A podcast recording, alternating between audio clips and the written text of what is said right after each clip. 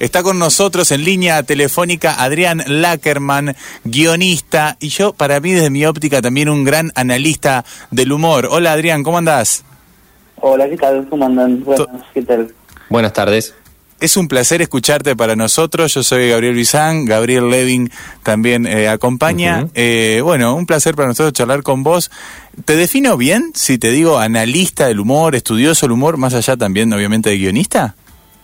Eh, sí, me parece que está bien. Eh, eh, sí, yo soy de, mi profesión es guionista, mi trabajo, mi, mi laburo, pero a la vez hace un tiempo que vengo laburando ahí pensando el tema del humor, que es un- una linda cuestión para, para pensar, porque, y aparte no, no muy laburada, ¿viste? No, Posta. no, no, no, hay, no hay muchos columnistas de radio que se dediquen a eso.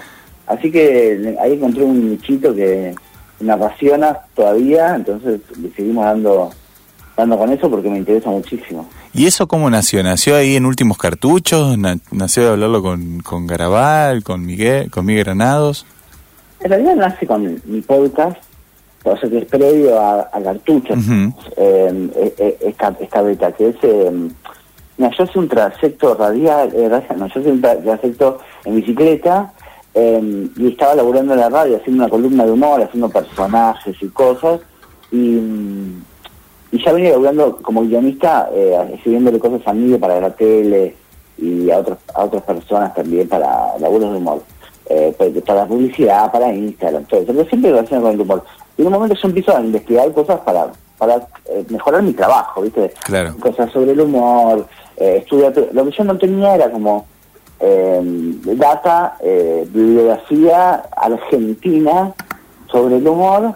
Eh, entonces, eh, un día me topo con un podcast de Malena Solda que se llama Fuera del Libreto, que es un podcast precioso, con la temática de la actuación.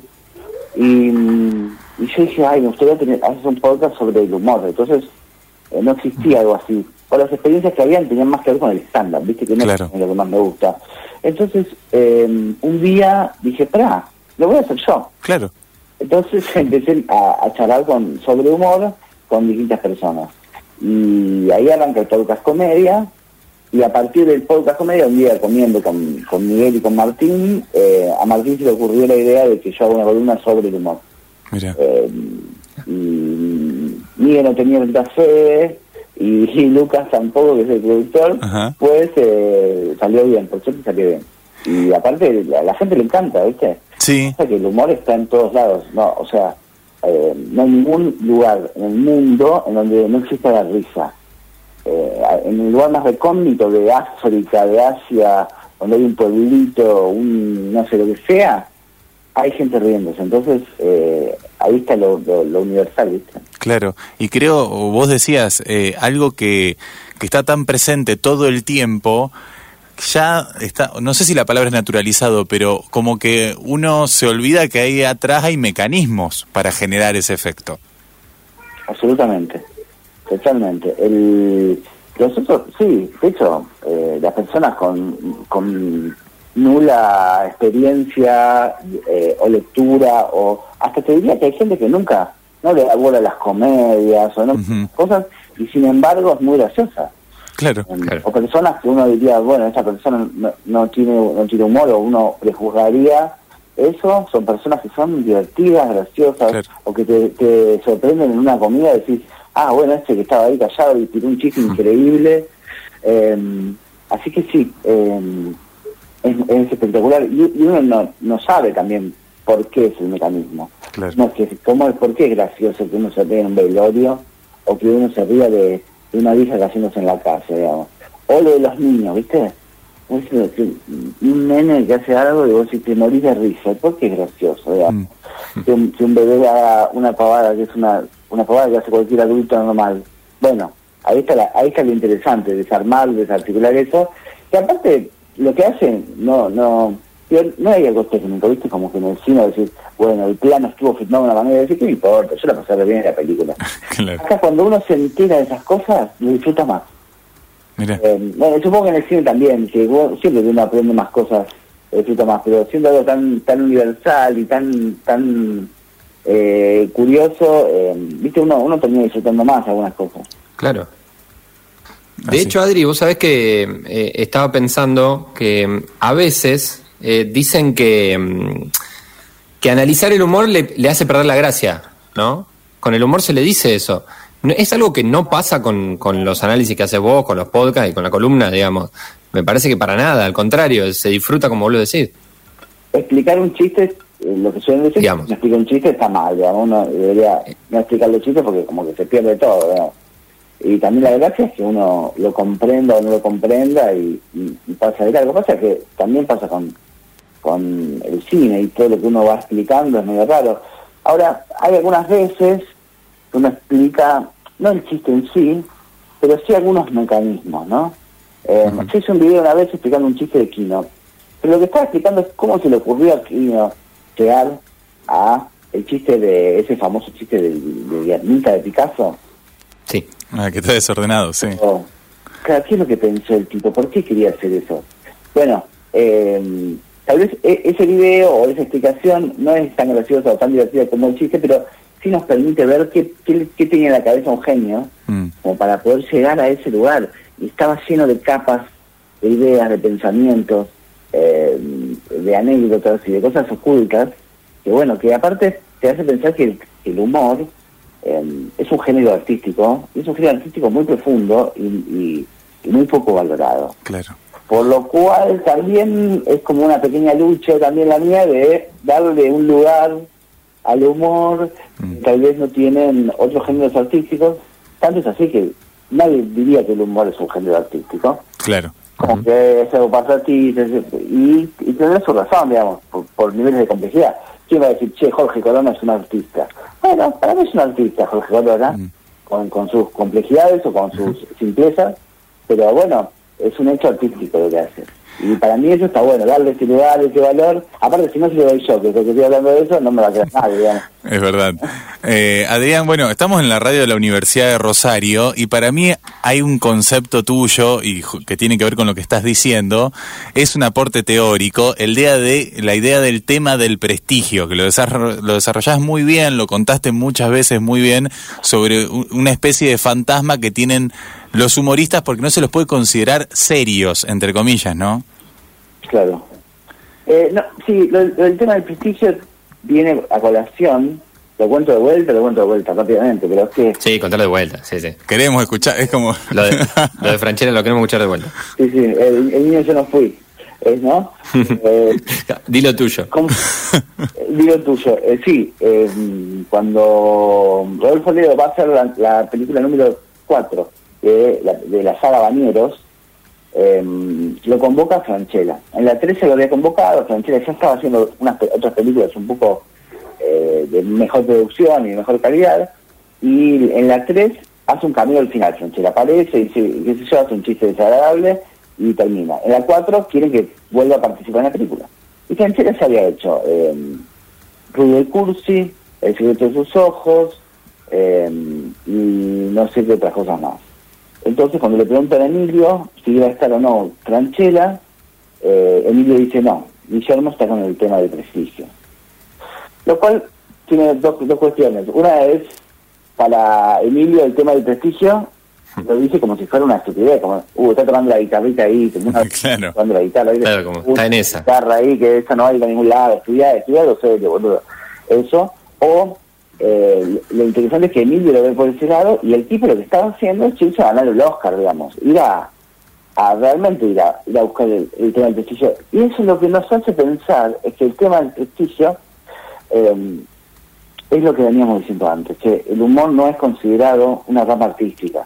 No le dan premios, eh, los Oscars nunca ganan, o prácticamente nunca gana un actor que hizo una comedia, lo suele ganar alguien que hizo algo dramático, alguien que hizo algo muy muy versátil, muy con, muchas aristas.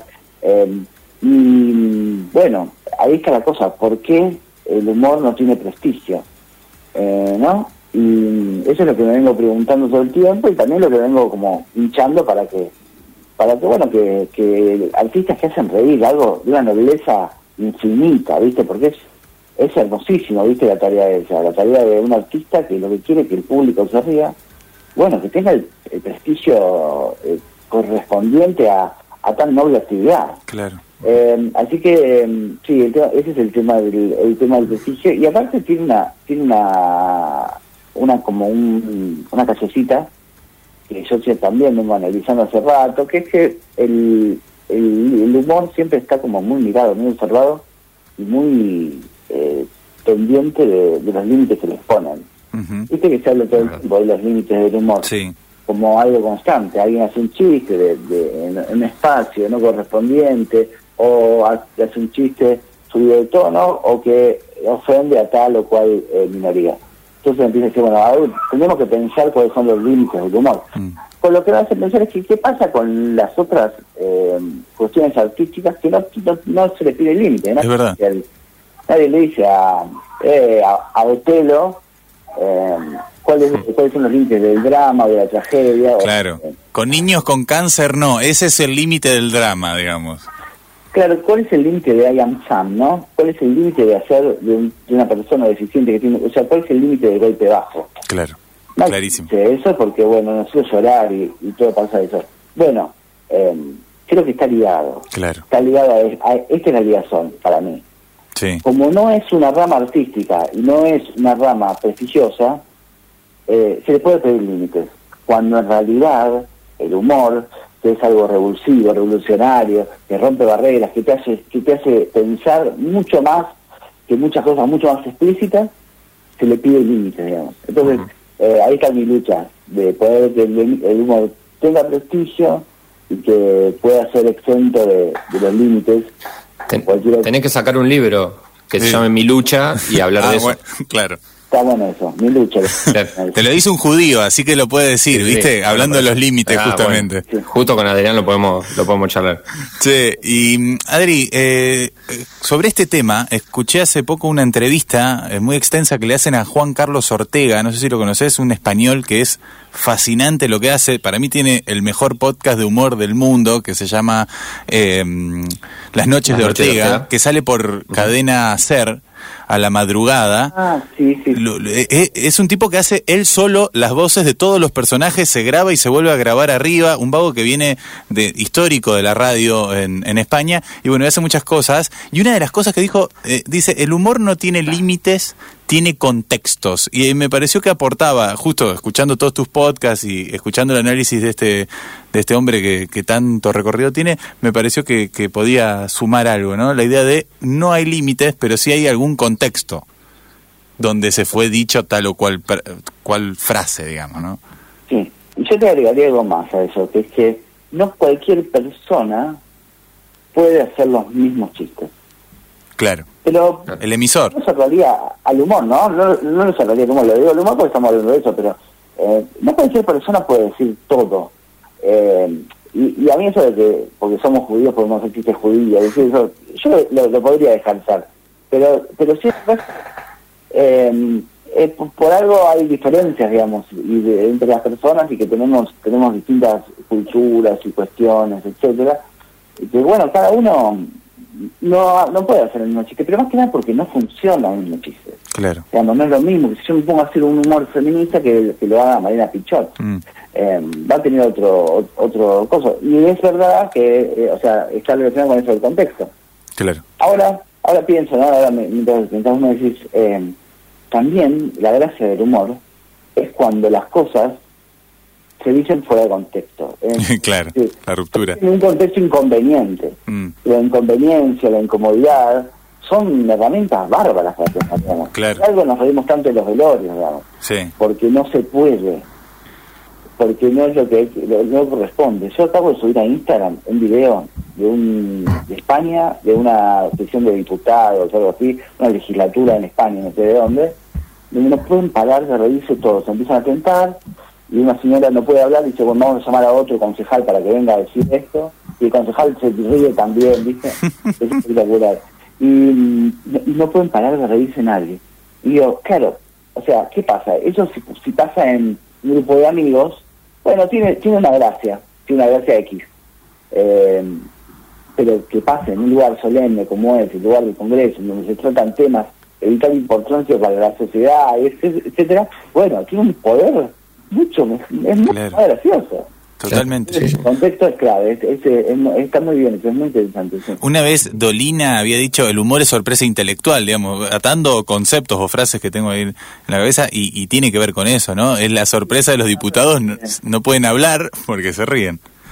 Sí, es una frase de Macedonio Fernández, que es el, el humor es sorpresa intelectual. Ah, le- se le robó ahí, mirá, no tenía. O sea, Dolina, Sí, sí, sí, es, lo dice, lo dice, no sé, y otra que dice Dolina que está muy bien, que es- una cita de Schopenhauer, ajá, que el humor es poner una cosa donde no va. claro, Ajá. Él, él lo escuchó, se lo escuchó a Borges. Y Borges Claro. también agregó después que esa definición eh, eh, cuadra en toda, todo, todo tipo de humor que existe, digamos, cuadra esa definición. No hay ninguna definición que se salga, mejor dicho, no hay ningún tipo de humor que se salga de esa definición, de poner una cosa donde no va. Eh, Clarísimo. Y ahí está, bueno, está claramente lo del, lo del contexto, ¿no? sí. Estamos charlando con Adrián Lackerman, guionista, analista del humor también. Y una particularidad tuya, Adrián, es que analizás puntualmente el humor en la Argentina, las producciones nacionales. Y eso me parece muy, pero muy interesante. Obviamente siempre estás atento a las corrientes internacionales, a cómo influyen ciertos tipos de trabajos internacionales cuando, un, cuando llegaron acá o quién los trajo, etcétera. Pero algo que se ve muy bien el po- en el podcast Comedia es el respeto con el que tratás a todos tus entrevistados, que supongo que algunos no sé si te parecerán tan graciosos, pero tenés un, un respeto muy claro por el trabajo de cada uno. Em, bueno, gracias primero. Bueno, por nada. Eh, es, es un medio que fijo de, de lo que a mí me gusta escuchar. Viste, eh, hay algo a mí, lo que a mí me gusta mucho escuchar cosas que carezcan de, de autorreferencialidad, de, de, de chichoneo, de boludeo, ¿viste? Yo- voy mucho, voy directo, ¿viste? Arranco y ni me saludo, ni comento cómo está el clima, ni, ni cuánto muerto coronavirus hay, digamos. Yo voy directo a mi tema eh, y estudio mucho a los entrevistados. Eh, y me parece que siempre que uno sepa mucho de lo que está hablando, de, de- de con quién está enfrente, es mejor para, es más rica la nota y el tipo Claro. se siente mejor. El tipo o la mina se sienten mejor cuando saben que, que le está hablando y se tomó la tarea de, de, de ver qué hizo, de cómo empezó, de, qué, de, de dónde viene, y eso siempre se genera mejor, ah, se genera mejor charla y, y todo eso. Y es verdad que a veces con algunos algunos entrevistados, entrevistadas, yo no sé si soy el que más escucha tal cosa, pero sí tengo una mirada medio como mi única, esto que soy, soy un entrevistador eh, bastante peronista en ese sentido, en ese sentido, eh, de que, de, de, de, o no peronista, no gorila, pero sí que para mí el humor, viste, es, eh, cada uno tiene su tipo de humor, y, y si hay un público que gusta de un tipo de humor, ese tipo de humor vale. Claro. Por más que a mí no me guste, por más que me parezca ofensivo, por más, o sea, hay algunos eh, artistas que hacen estándar que a mí no me gustan nada, los repudio. Pero después veo que hay un público ahí que es muy feliz viéndolo, escuchándolo. Entonces yo ahí tengo que estar atento igual, porque para mí, si quiero hacerlo esto bien, tengo que tengo que entender de qué se están riendo esa gente, por qué, qué le causa gracia, qué es lo que tiene el tipo este que habla para que a la gente le guste. Entonces, ahí ahí es donde donde me parece que, que funciona bien eh, es- esto que decía del respeto, digamos, de los, Claro. los entrevistados. Claro, porque imagino que te debes haber tenido que ver muchas cosas también para hacer ese podcast con esa calidad. Sí, mira, te doy un ejemplo. Yo entrevisté a Fátima Flores. Sí, Fátima Flores es una, una, una artista, pero be- bestialmente talentosa, virtuosa a niveles altísimos, pero yo, más de lo que yo la conocía como alguna aparición en televisión, no la conocía. Pero para entrevistarla me fui a ver al teatro de revista. Fui a ver su espectáculo, cosa que yo, la verdad que no había ido a ver mucho teatro de revista, de hecho creo que no había ido nunca. Va, una vez había ido, pero no, no, no, no es algo a lo que yo voy o, o le presto atención y poder verla en escena, lo que hace, lo que pensó, eh, y eso ayuda, por lo menos ayuda a, a que a que a que por lo menos el que escucha dice, bueno, este tipo está eh, prestando atención, está respetando Mm. por otro. Después la entrevista no fue muy buena, pero por otras razones, no tiene nada que ver con... con- yo, lo, yo voy a averiguar, voy a tratar de leer los libros de los que, de los que vienen igual. claro, claro. Em, Está bueno, ¿eh? También meterse en estos lugares. Sí, Sí, y- no, yo acá no, y voy a ver una, una de revista bien bien en el teatro Astros. Claro. de, de, de base corriente de, de capital. Escuché hace poquito el de José Luis Gioia y también, va, imaginaba eso. No sé si, si eras un artista que vos ibas a ver o por ahí te, te pasa también con los capocómicos o más los cuentachistes, viste, que hacen esa especie de monólogo eh, que, bueno, no sé, hay que tenerlo más eh, escuchado, visto, no sé por dónde, cómo los vas encarando, digamos.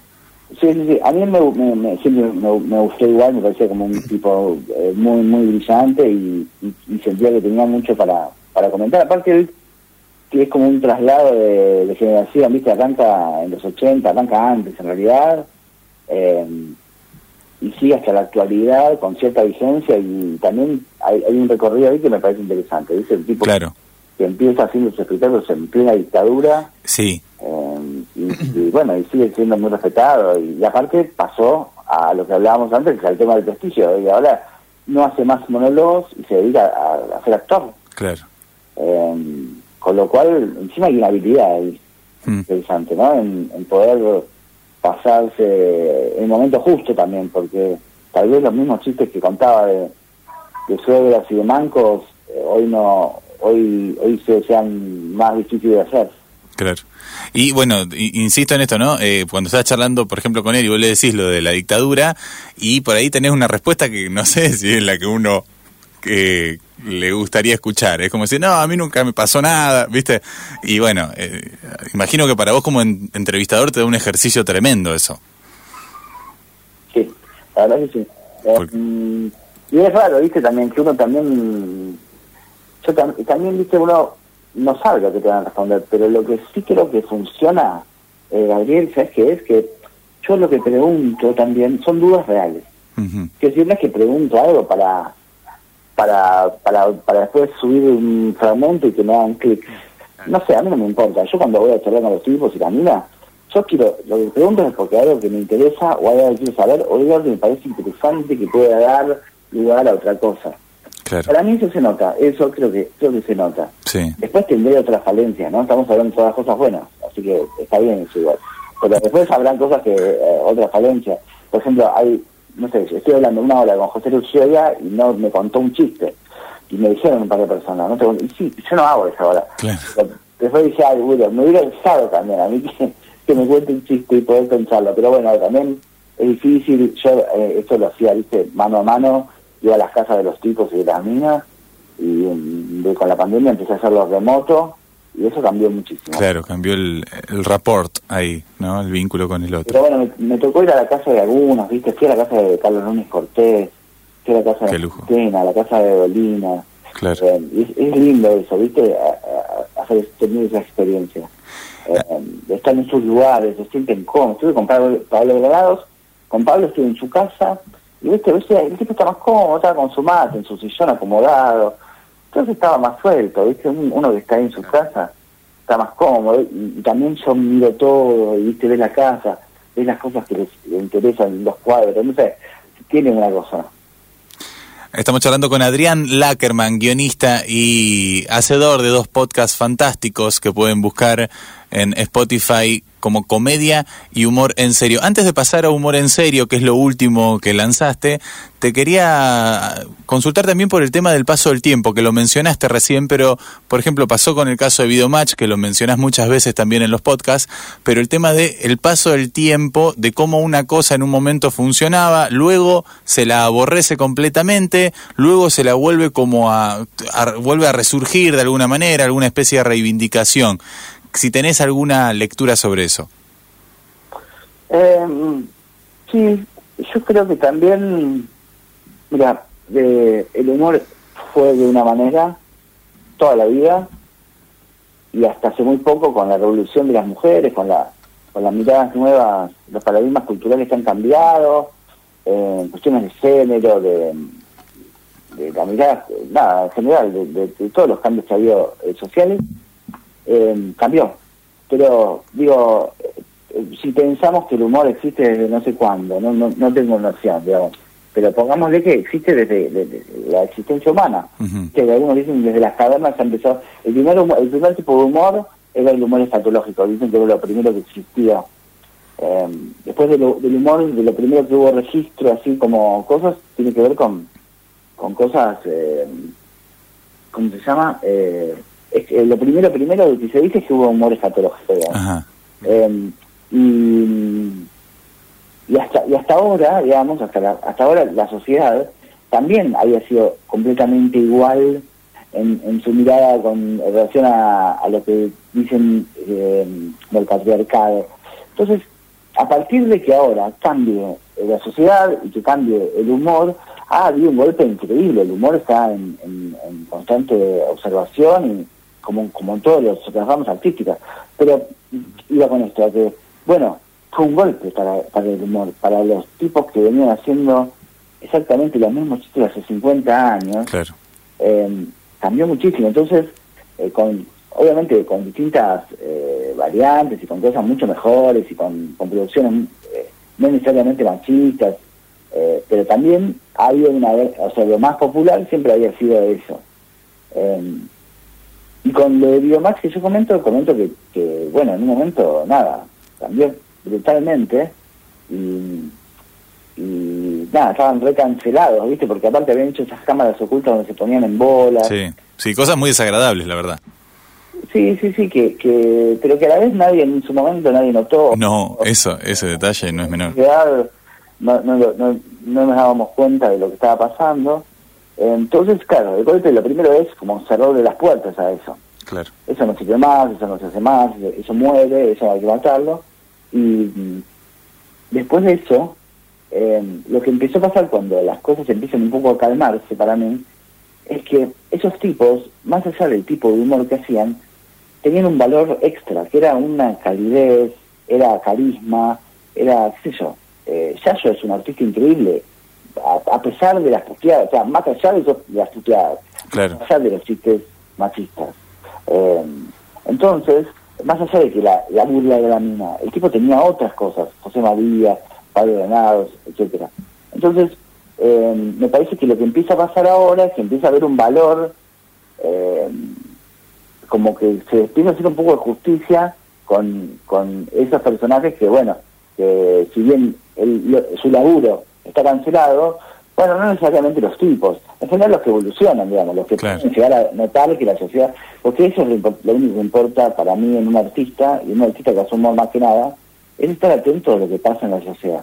Claro, estar. Estás atento, o sea, o sea, si vos no estás atento de lo que te pasa alrededor, y bueno, en principio no vas a sentir, no vas a tener mucha identificación, eh, la gente no te va, no, te, no, no vas a saber que te vas a quedar viejo, y el tipo que está atento ahora a lo que pasa todo el tiempo y es creativo, eh, bueno, va, va a sobrevivir, ¿viste? Claro. va a seguir.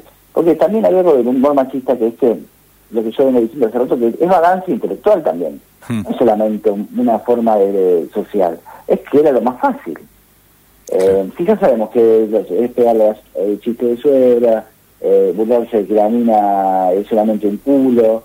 eh, entonces, si ya, entonces los, los tipos que no pueden ir, a- ir más allá de eso, bueno, no, no van a seguir haciendo humor, pero los que son más que eso, eh, bueno, sobrevivirán eh, a- al humor, bien.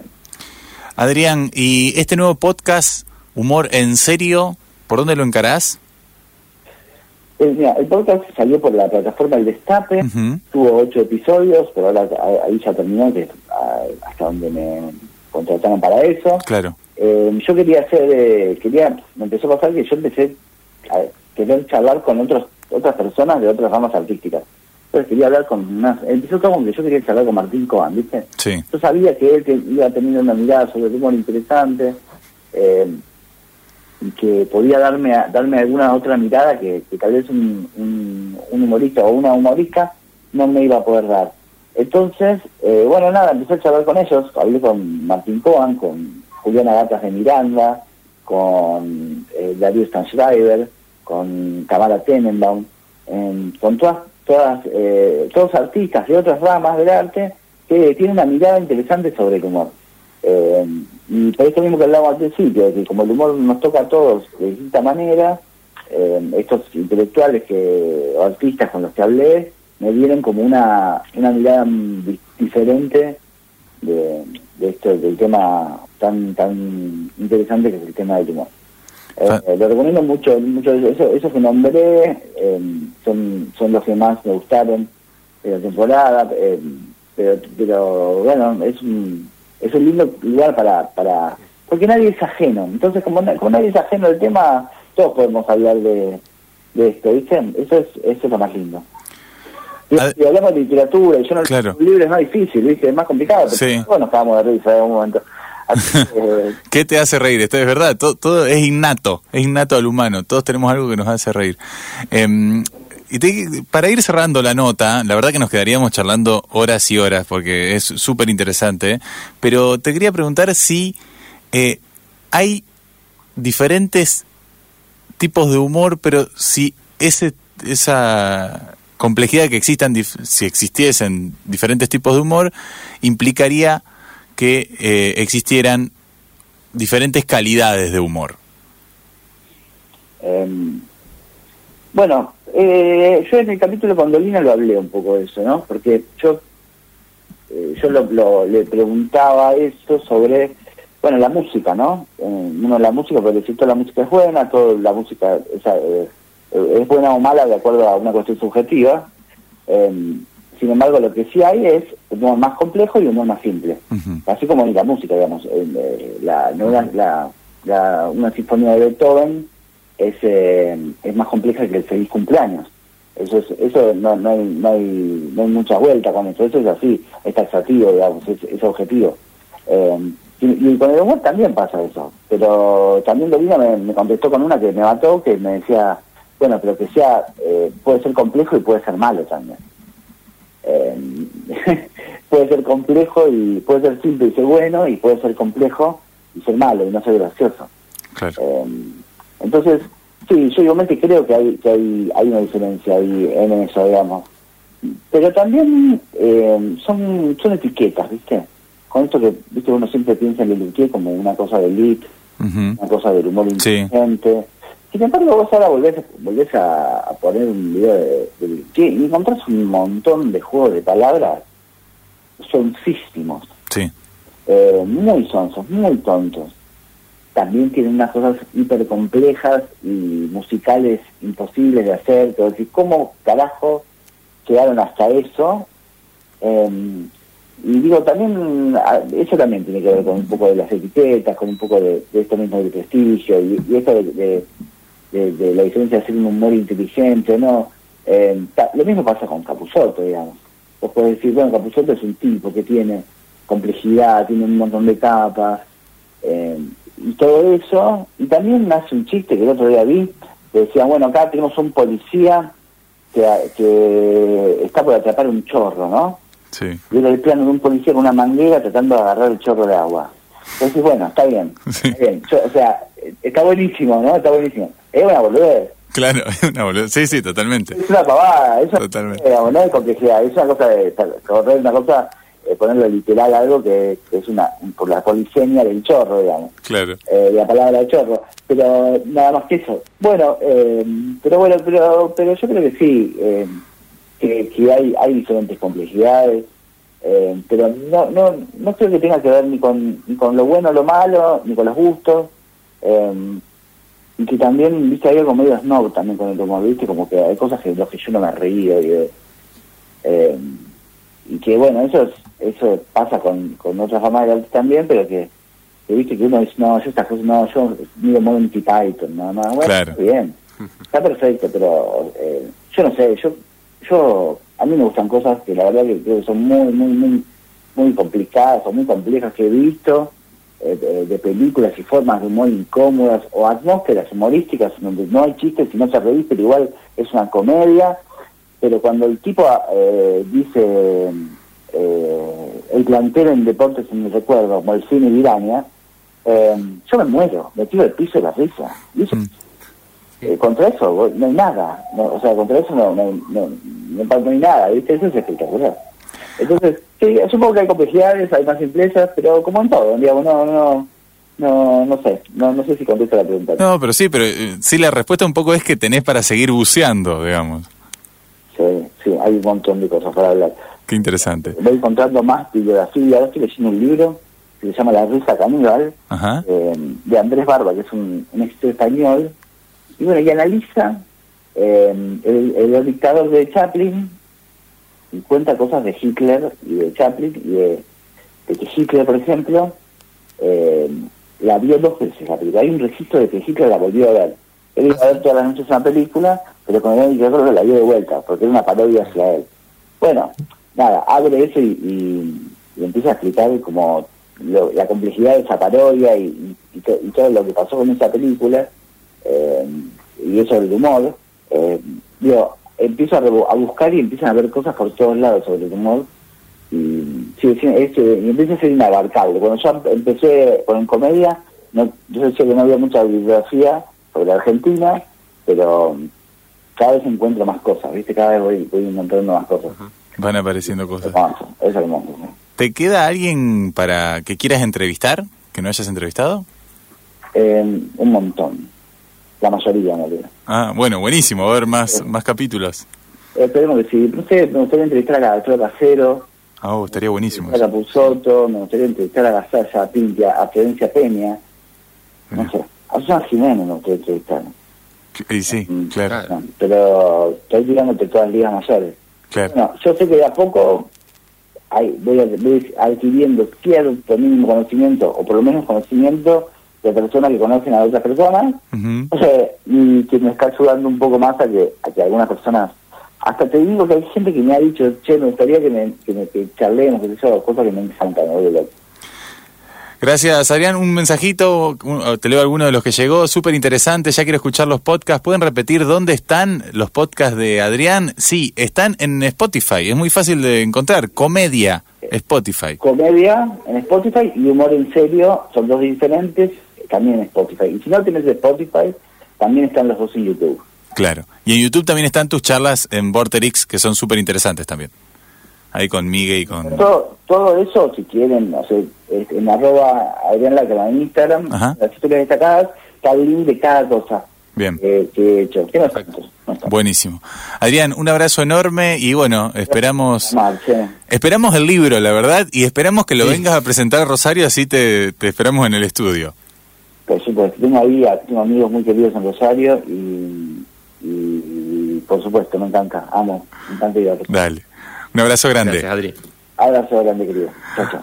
Chau, chau. Ahí pasaba Adrián Lackerman. Un lujo que nos dimos, Gabo, de charlar con, con Adri, que eh, te- tiene tema para charlar, porque no hablamos de los diferentes, los, los tipos de humor en diferentes No. soportes.